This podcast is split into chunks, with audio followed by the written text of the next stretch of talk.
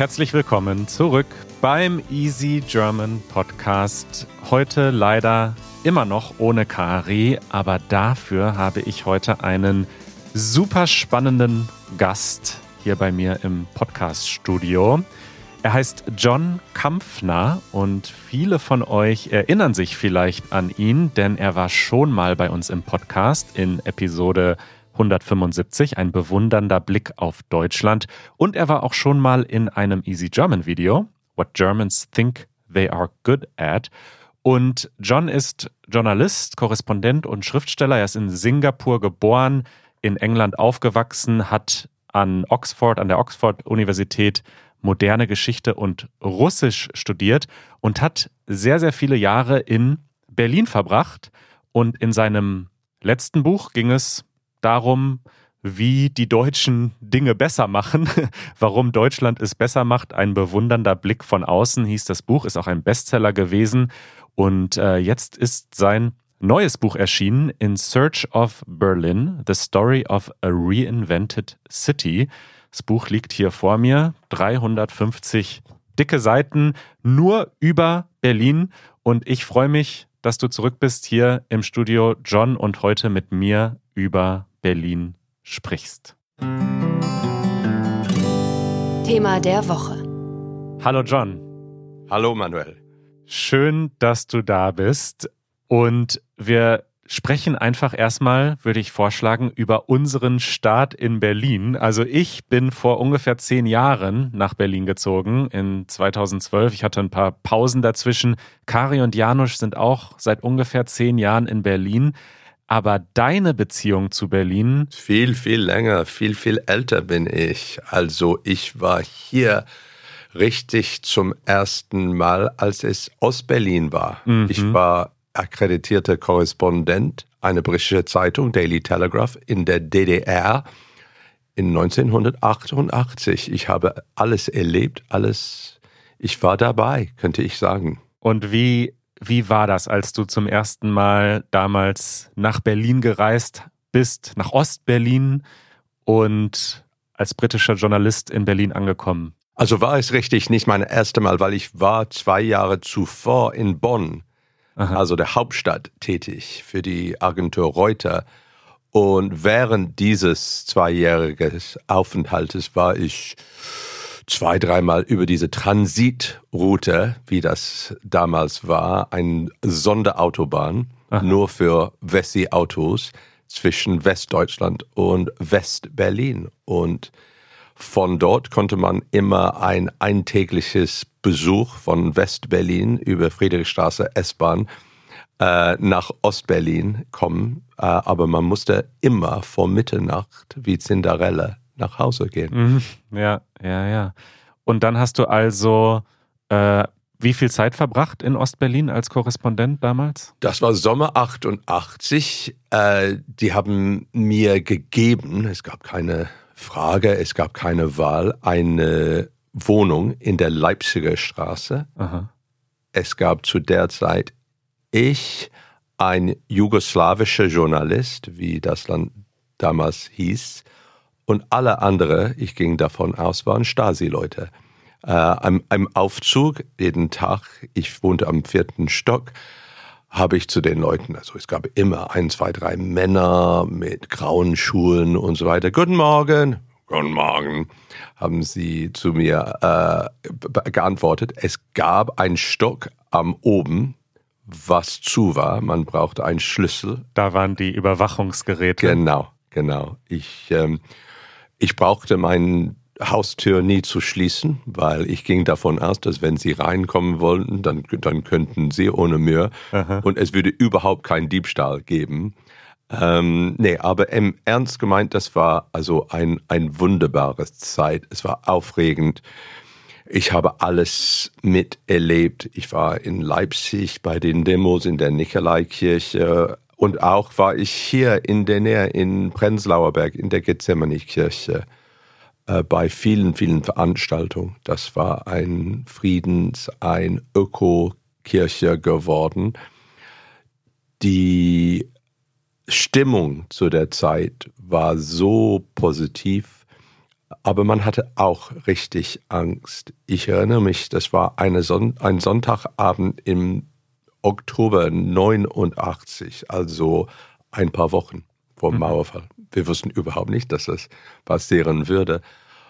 Und wir waren alle, es gab ein Gebet und wir waren alle drin und dann haben sie äh, Hunde gehört, äh, diese Riesenlichter äh, von der Polizei und Armee gehört. Und in der Zeit hat Egon Krenz, der damalige Generalsekretär, die chinesische Lösung gelobt, was die also Massaker in Tiananmen Square ähm, gerade geschehen wurde. Und wir hatten richtig, wirklich Angst, dass sie uns schießen würde. Wow. Jetzt springen wir ein bisschen in der Zeit, obwohl das natürlich wahnsinnig faszinierend ist, deine Erlebnisse in der DDR. Aber du hast ja jetzt in den letzten Jahren und Jahrzehnten immer wieder Zeit in Berlin verbracht und kennst dich unglaublich gut aus. Also ich habe das Gefühl, dass du dich vermutlich besser mit Berlin und Berlins Geschichte auskennst als die allermeisten Leute, die hier leben. Und du hast natürlich auch eine besondere Perspektive als ja doch dann Outsider, als ja, jemand, der nicht ja. in Deutschland geboren ist. Erstmal so ganz allgemein für jemanden, der noch nie in Deutschland war, noch nie in Berlin ja. war, unseren Podcast hört, wie würdest du Berlin beschreiben? Was ist das für eine Stadt? Also erstens würde ich gesagt, ich, ich bin so eine Art von Hybride. Also äh, ich bin auch jetzt britischer Staatsbürger und neulich Deutsch Staatsbürger geworden. Äh, ich halte mich für Londoner und Berliner. Ich pendle die ganze Zeit. Also ich bin ein von 50 Prozent meiner ähm, Mitleute, äh, die Briten. Ich bin ein, ein Brexit-Opfer. Mhm. Und so viele Briten sind, sind raus oder sie versuchen rauszugehen, Reisepässe zu bekommen. Und gerade nach dieser schrecklichen Entscheidung in 2016 habe ich entschieden, also noch besser, weil es gab eine Lücke, eine Zwischenzeit, also nochmal mit, mit Berlin und Deutschland mich zu verbinden. Und deswegen, also nach 2018 bin ich und auch während der Corona-Zeit hier vielleicht 50 Prozent der Zeit. Mhm. Ähm, es ist immer wirklich interessant und provozierend, Berlin mit anderen Großstädten zu vergleichen, und zwar mit London. Ähm, ich habe vor, wann war das, vor vier, sechs Wochen ein Interview beim Spiegel gemacht. Und sie haben mich zu deiner Frage, also fast dieselbe Frage, gestellt. Aber der Typ hat mich gefragt, wenn Berlin ein Mensch wäre, Aha. wie würdest du diese, dieses Mensch beschreiben? Top-Frage, nehme ich. Top-Frage, na, ja. genau. Und habe ich gesagt, ja, ganz klug, intelligent, neugierig, aufregend, interessant, aber auch neurotisch. Und dieser Typ würde einmal in der Woche zur Therapie gehen. Mhm. Und so ist die Stadt. Das passt gut auf die Stadt und auch auf die Menschen in der Stadt, habe ich das genau. Gefühl. Und das ist eins der Hauptthemen des Buches, diese Themen von Trauma. Also Berlin hat so viel Trauma, wie wir alle wissen, und zwar im 20. Jahrhundert ausgelöst. Mhm. Im Zweiten Weltkrieg, aber nicht nur. Und auch die Trauma vom, von der Teilung und, und so weiter. Aber auch seit, seit Anfang des, der, der Stadt hat Berlin auch die traumatisierte Leute von aller Welt irgendwie als Mitleute bekommen. Also es ist wirklich ein Migrationsstadt. Und das fand ich, also von den Juden im Mittelalter bis zu Hugenotten, ähm, bis zu äh, holländischen Leuten, Russen in den 20. Jahrhundert und in der gegenwärtigen Zeit Gastarbeiter von der Türkei und Südosteuropa und seit 2015 also die, die Millionen von Leuten von Syrien, Afghanistan, Irak und so weiter. Und jede Welle von, von Neuberliner endet die Stadt. Und mhm. so soll es sein. Und wie merkt man das, dieses kollektive Trauma oder diese Traumata, die mitkommen nach Berlin? Wie Spürst du das im Alltag? Spürst du das im Berliner Leben? Ich glaube, dass nicht nur ich, ich glaube, dass alle spüren das. Also es ist ein völlig im guten und auch vielleicht ein bisschen im schlechten Sinne verrückte Stadt, äh, einzigartige Stadt. Also ist äh, die Atmosphäre ist völlig anders zu anderen deutschen Städten mhm. und auch zu anderen Großstädten und Hauptstädten in, in Europa. Die Stadt ist von der Geschichte, also auf jeder Ecke auf jede Straße, auf jeden, beim jeden Haus geprägt. Aber man sieht die Geschichte nicht, mhm. weil die Stadt war fast komplett zerstört. Und auch vor dem 20. Jahrhundert hat die Stadt immer seine, äh, ihre Gebäude zerstört, zerrissen und etwas Neues gebaut. Ja. Und so ist es, so ist es jetzt. Ich bin gerade vor diesem äh, Podcast äh, war ich auf dem Fernsehturm ja. Äh, zum zweiten Mal. Ja, ich zum ersten Mal warst du im Buch, ne? Als genau. du das, das letzte Kapitel geschrieben hast, schreibst du, wie du oben in der Kugel vom Fernsehturm sitzt und diese verschiedenen Schichten von Berlin siehst. So dieses Gebäude aus der Zeit, dieses ganz brandneue Gebäude und dann die sowjetischen Hochhäuser im Hintergrund, also diese verschiedenen Schichten. Genau, und so war es auch, auch heute. Ähm, ich war mit meiner Frau und für sie war, also sie kennt die Stadt viel weniger als ich und sie war wirklich, äh, also sie und, und ich, wir, wir kennen also sowjetischen kommunistische Zeiten. Wir haben uns in Moskau sogar kennengelernt. Oh, sie ist Englisch. Ähm, also sie kennt, aber sie hat mir gesagt, auch wenn man auf den Osten blickt, also Lenin-Allee, wie, wie, es damals hieß und so weiter. Hat sie gesagt, mein Gott, ich, ich könnte in Novosibirsk sein. Mhm. Das, das sieht so kommunistisch aus und, und zwar immer noch, also vom, vom oben ähm, mindestens, immer noch nach, nach 30 Jahren. Also man könnte direkt unter den Linden bis zum Brandenburger Tor das ist die Stadt von Schinkel und also wirklich, also Deutsche Reich äh, 18., 19. Jahrhundert. Äh, man hat auch in, in Mitte, also bei der Synagoge und so weiter, das war die jüdische Berlin und Berlin von den 19. Jahrhundert. Und dann sieht man diese, diese Kalten Krieg Berlin auch. Mhm.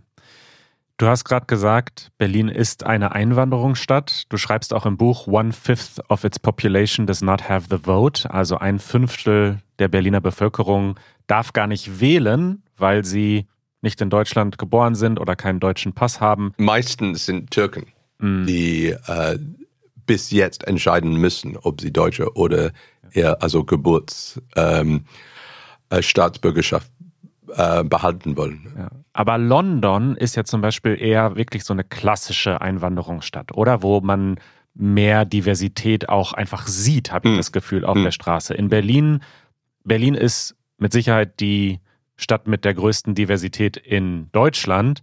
Aber wenn ich das vergleiche mit New York oder London, denke ich immer noch, mh, hm, doch noch alles ziemlich gleich hier so. Oder ja, wie nimmst du das wahr? Es ist ein also viel weißere mhm, Stadt. Genau. Also man sieht viel weniger äh, schwarze Leute oder Leute von Asien. Oh, ähm, jetzt beim Nahost ist es ähm, anders geworden. Gut, aber es ist, es gibt viele Arten, viele Sorten von Diversität und auch von Einwanderern. Man fühlt sich in Berlin im, also ein wirklich mitteleuropäische, fast osteuropäische Stadt. Als ich in den 80er Jahren, wie ich ähm, am Anfang gesagt habe, in Bonn wohnte, das, das, war, das ist Rheinland, Deutschland. Ist, das, das sieht völlig anders aus. Und als Hauptstadt, wie es war und wie es jetzt ist, ist das Land wegen der Entscheidung der Hauptstadt völlig anders geworden. Ja, also man muss erklären, Früher war Bonn die Hauptstadt von Deutschland. Ja. Und dann nach der Wiedervereinigung hat man entschieden, okay, mhm. Berlin soll wieder die deutsche Hauptstadt werden und dann ist die Regierung umgezogen. Das war aber ziemlich knapp. Ne? Also genau. ich habe das auch in deinem Buch nochmal gelesen. Es war eine ganz knappe Entscheidung. Es hätte auch anders ausgehen können. Dann wäre heute Bonn noch die genau. Hauptstadt und dann wäre Berlin wahrscheinlich ganz anders heute. Und so war es auch im 19. Jahrhundert bei der ersten Vereinigung Deutschlands in der, in der, in den, äh, in der Gründerzeit bei Bismarck und Wilhelm der, der Erste. Es gab so viele Deutschen, die Berlin als Hauptstadt nicht erkennen wollte. Die Aha. wollte entweder Frankfurt oder Nürnberg oder Augsburg oder etwas, was in ihrem Sinne mehr deutsch war. Interessant. Es geht auch um Normalität in deinem Buch. Was ist normal für eine Stadt? Berlin ist wahrscheinlich nicht normal, das Mhm. Gegenteil von normal. Es kommt darauf an, wovon man, man, man anfängt. Also Titel mein letztes Kapitel heißt Fear of the Normal, ja? Angst vor der Normalität. Und man, man hört das immer in Berlin. Die, die Preise steigen, Mietspreise steigen und so weiter. Ja, wir werden wie die alle anderen Großstädten und das wollen wir nicht. Also Ja. so sagen ein Teil der Bevölkerung. Also die Leute, die denken, dass sie Ur-Berliner sind, obwohl ich, ich halte das immer für ein bisschen witzig, weil was heißt ein Ur-Berlin? Es gibt überhaupt keine. Also das ist wirklich eine Einwanderungs- und Auswanderungsstadt. Und dann gibt es die sogenannte Schwaben. Und die Schwaben sind entweder Ausländer oder andere Deutsche. Also, Ja, also irgendjemand, der, der oder die neulich zur, zur Stadt gekommen sind. Genau, das Schwabenland ist ja eine Region in Süddeutschland und es gibt natürlich Menschen aus dieser Region, die nach Berlin ziehen, oft mit ihren jungen Familien, oft, Ordentlich, bürgerlich, oft mit Geld Ja. in der Tasche. spießig, so, so denken die Leute auf, auf die, ne? Und das hat sich zu einem Charakter entwickelt. Also du sagst, man nennt jetzt sogar Menschen, die nicht aus dieser Region kommen, Schwaben, nur weil sie diese Kriterien erfüllen, weil sie Geld mitbringen und die Stadt gentrifizieren. Und zwar in Prenzlauer Berg und Mitte. Ja. Ich würde schon sagen, also ich erinnere mich, äh, ähm, als ich in Ostberlin zu der Zeit war, in Prenzlauer Berg, das war bei der Mauer, das war richtig arm. Mhm. Die Gebäude waren völlig ungestattet. Also es gab in vielen kein heißes Wasser. Ähm, das war wirklich, wirklich eine beschissene Ort der, der Stadt, aber auch mit Atmosphäre. Mhm. Ähm, aber dort wohnten am meisten Künstler, Dissidenten und so weiter. Und jetzt fast forward uns zu, also 30 Jahren. Es ist jetzt Schickimicki und Amerikaner und Britter und je nachdem mit viel Geld und die Häuser sind, sind, die sehen völlig anders aus. Und ist das normal? Und sollte man das verhindern? Sollte man das bewerten? Wie siehst du diese Entwicklung? Gute Frage. Das kommt darauf an, was man von einer Stadt will. Zum Beispiel nimmt man London oder New York. Wenn man, also die Stadt ist so teuer geworden, dass nicht nur, ich, ich rede nicht von Künstler oder Hipster oder so weiter, ich, ich rede von sogenannte normale Leute, also Krankenschwester, Polizisten, ähm, Podcaster. Podcaster, genau.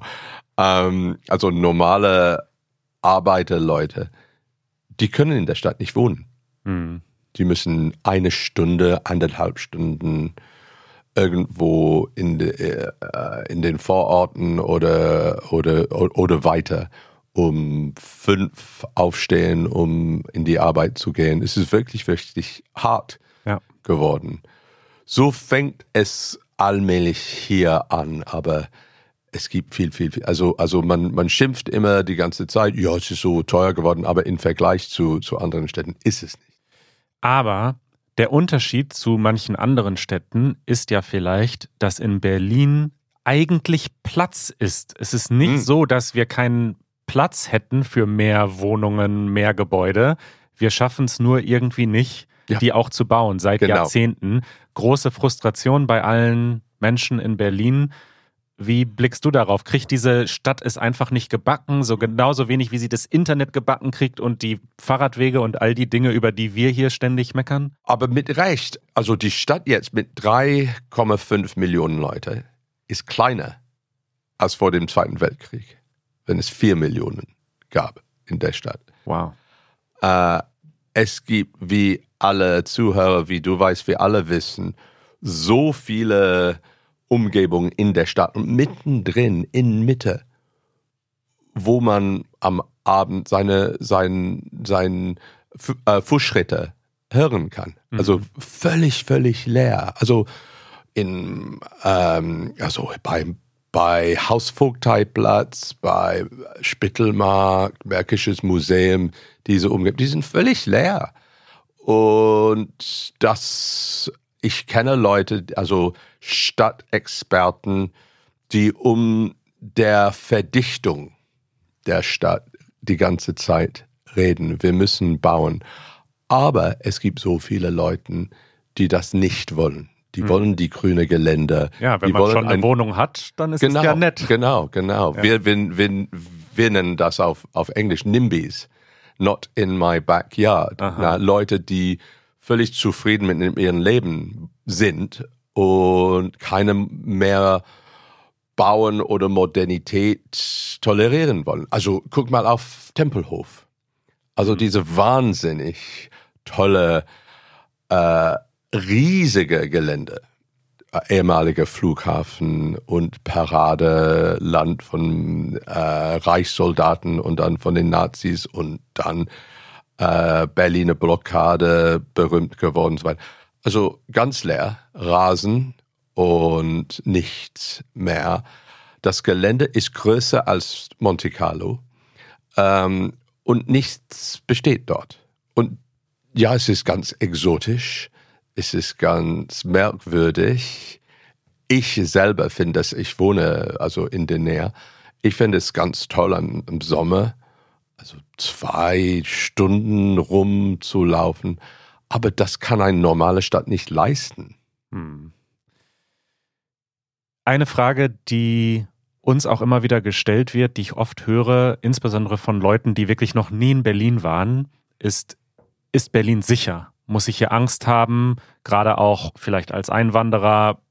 Wie sieht es mit Rassismus aus? Aber mhm. auch so im Alltag. So, ist Berlin eine sichere Stadt? Was würdest du so jemandem antworten? Das ist auch eine Frage von, von Normalität und äh, Vergleichspunkt und so weiter. Schwer zu sagen. Also die Zahlen zurzeit kenne ich nicht. Ähm, das hängt viel mit, mit Zahlen zu tun. Mhm. Aber das, was ich von Freundenkreis und äh, bestimmt Frauen, es ist sicherlich nicht schlimmer als andere. Ob es sicherer ist, vielleicht ist es auch, weil ja, es, es, es gibt viel weniger Streit auf der Straßen. Es, ja, sicher, man könnte vielleicht in Neukölln etwas finden oder in Marzahn oder, oder ähm, aber in der U-Bahn, in der S-Bahn nachts, also selber habe ich nichts gesehen, aber das, das, das, das sagt nicht, also wenn man in eine Stadt, Großstadt wenn auch mittlere Stadt, dann, dann kann irgendwas passieren. Ja. Aber es passieren viele verrückte Dinge in Berlin, die hm. sieht man dann auf Instagram oder in den Nachrichten, ja. aber das sind natürlich Ausschnitte von einer genau. riesigen Stadt. Und ich merke das auch, wenn man mit anderen Leuten in Deutschland spricht, die irgendwo auf dem Dorf leben, die sagen dann oft, oh Gott, Berlin, das wäre genau. mir viel zu wild. Aber im Alltag genau. merkt man es vielleicht nicht, nicht immer. Also Berlin hatte immer einen Ruf innerhalb von Deutschland als ein chaotische Stadt, ein, ein wirklich nicht ordentliche, kein typische deutsche Stadt ist. Und ist das richtig? Ja. Äh, aber man kann auch Probleme in Hamburg oder München oder Köln oder Düsseldorf auch finden. Aber das, nee, das ist keine große Frage. Ja. Als ich dein Buch gekauft habe, wusste ich gar nicht, was ich erwarten soll. Mhm. So in Search of Berlin. Und so, was hast wie du bekommen? Los? Es geht los mit dem Anfang. Also du hm. hast ganz vorne angefangen und hast dich auf die Suche gemacht, wie ist diese Stadt überhaupt entstanden und wann. Und mich haben zwei Dinge überrascht. Erstens hat mich überrascht, dass ich mir diese Frage noch nie gestellt hm. habe und ich kann mir vorstellen, dass es vielen so geht. Und dann hat mich überrascht, dass das auch scheinbar gar nicht so ganz abschließend geklärt ist. Also da wird gerade ganz viel geforscht, so wer waren hm. überhaupt die ersten Leute hier, ne? Hm. Also ich fange an in Petriplatz. Na, jetzt, also man kennt Petriplatz in Rom, Mhm. ganz berühmt, aber Petriplatz in Berlin, wo ist es denn? Also ich kannte es überhaupt nicht. Es ist eine Baustelle hinter dem Roten Rathaus äh, in, in Mitte. Aber dort in, also Berlin war zwei kleine Dörfer. Eins hieß Berlin, andere Köln. Äh, eine andere Köln von Köln in, im Rheinland, in Nordrhein-Westfalen.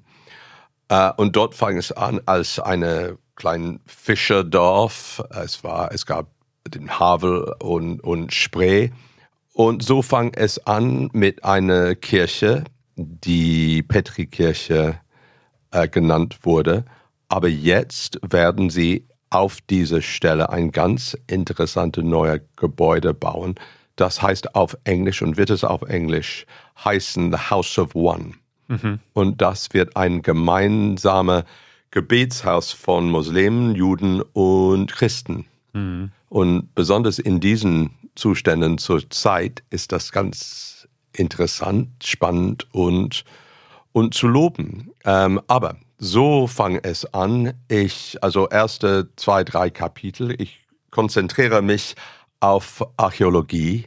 Ich bin mit einem ganz äh, lockerer, witziger Archä Archäologin, die Claudia Melisch heißt, die in Gesundbrunnen äh, tätig ist. Äh, und zusammen gucken wir auf Knochen Ja.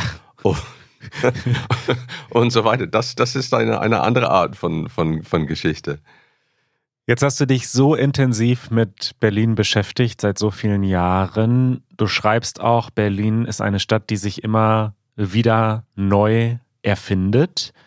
Wie siehst du die Zukunft dieser Stadt? Was glaubst du, was ist die nächste Neuerfindung? Bist du optimistisch? Glaubst du, wir kriegen noch die Fahrradwege und das schnelle Internet? Oder sagst du, hm, es wird immer chaotisch bleiben? Und wie blickst du auf die Zukunft nach allem, was du jetzt weißt über diese Stadt? Hm, Also, ich bin kein Nostradamus. Äh, ich, ich weiß überhaupt nicht äh, die, die Zukunft. Aber auch mal so langfristig. Also was Ja. glaubst du denn, wie wird diese Stadt in 50 Jahren aussehen?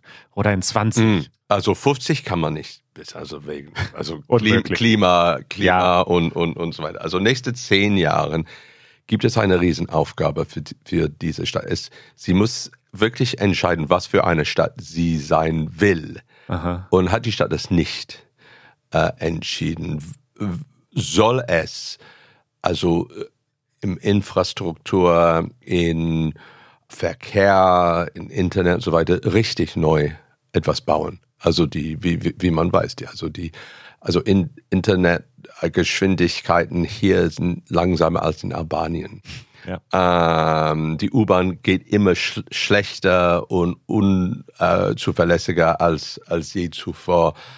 Es gibt, es, es gibt keine Krise in der Stadt, aber es geht ein bisschen runter die ganze Zeit. Und muss man wirklich was, was neu andenken.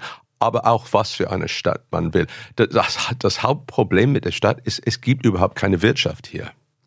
Das ist eine Frage von Teilung und Westberlin als, als Insel in, im Kalten Krieg und Ostberlin als Hauptstadt der DDR, wobei wirklich keine äh, Wirtschaft danach gestanden äh, ist. Aber im Vergleich zu Bayern oder Nordrhein-Westfalen ist es wirklich hier wirtschafts fast nutzlose Stadt. Ne? Es fängt an mit Gesundheit äh, in der Charité Robert Koch. Ähm, gibt es also neulich eine ganz interessante biologische, medizinische Sektor ähm, ist hier jetzt an, angefangen oder anfängt. Ein ganz interessante Startup-Szene ähm, auch. Aber was sonst? Gibt, es, gibt es Politik, gibt es Journalismus, Kultur sicher und DJs, Podcaster. DJs, Podcaster, Künstler. Berghain und jede Menge von Studenten. Äh, aber als richtige Weltstadt, wie diese Stadt nur einmal in, in ihrer Geschichte war, zweite Hälfte der ähm, zweite Hälfte des, des 19. Jahrhunderts bis zum Aufbruch der, ähm, des Zweiten Weltkriegs in 1914. Äh, man will für, sein, für seine Hauptstadt ein, eine Weltstadt zu sein und ist es nicht, noch nicht. Aber vielleicht deswegen oder trotzdem hab, habe ich und haben so viele andere Leute diese Stadt so gern. Das ist ein schönes Schlusswort, John. Das war total spannend. Wir quatschen noch ein bisschen weiter in unserer Aftershow. Und ich hoffe, dass es nicht das letzte Mal war, dass du bei uns zu Gast bist. Danke, immer In- zur Verfügung. In Search of Berlin, The Story of a Reinvented City. Wir verlinken das in den Shownotes. Bisher nur auf Englisch verfügbar. Ja, Deutsche das wird- Übersetzung. Äh, irgendwann nächstes Jahr hoffentlich. Wird, kommt noch, okay. Und arbeitest du schon an einem nächsten Projekt? Mhm. Oh, was ist Es das? ist ein globales, globales Buch. Ich, ich werde darüber a- am nächsten Mal sprechen. Beim nächsten Mal geht es Genau. um dein nächstes Projekt, um dein nächstes Buch. Danke, John. Bis bald. Danke.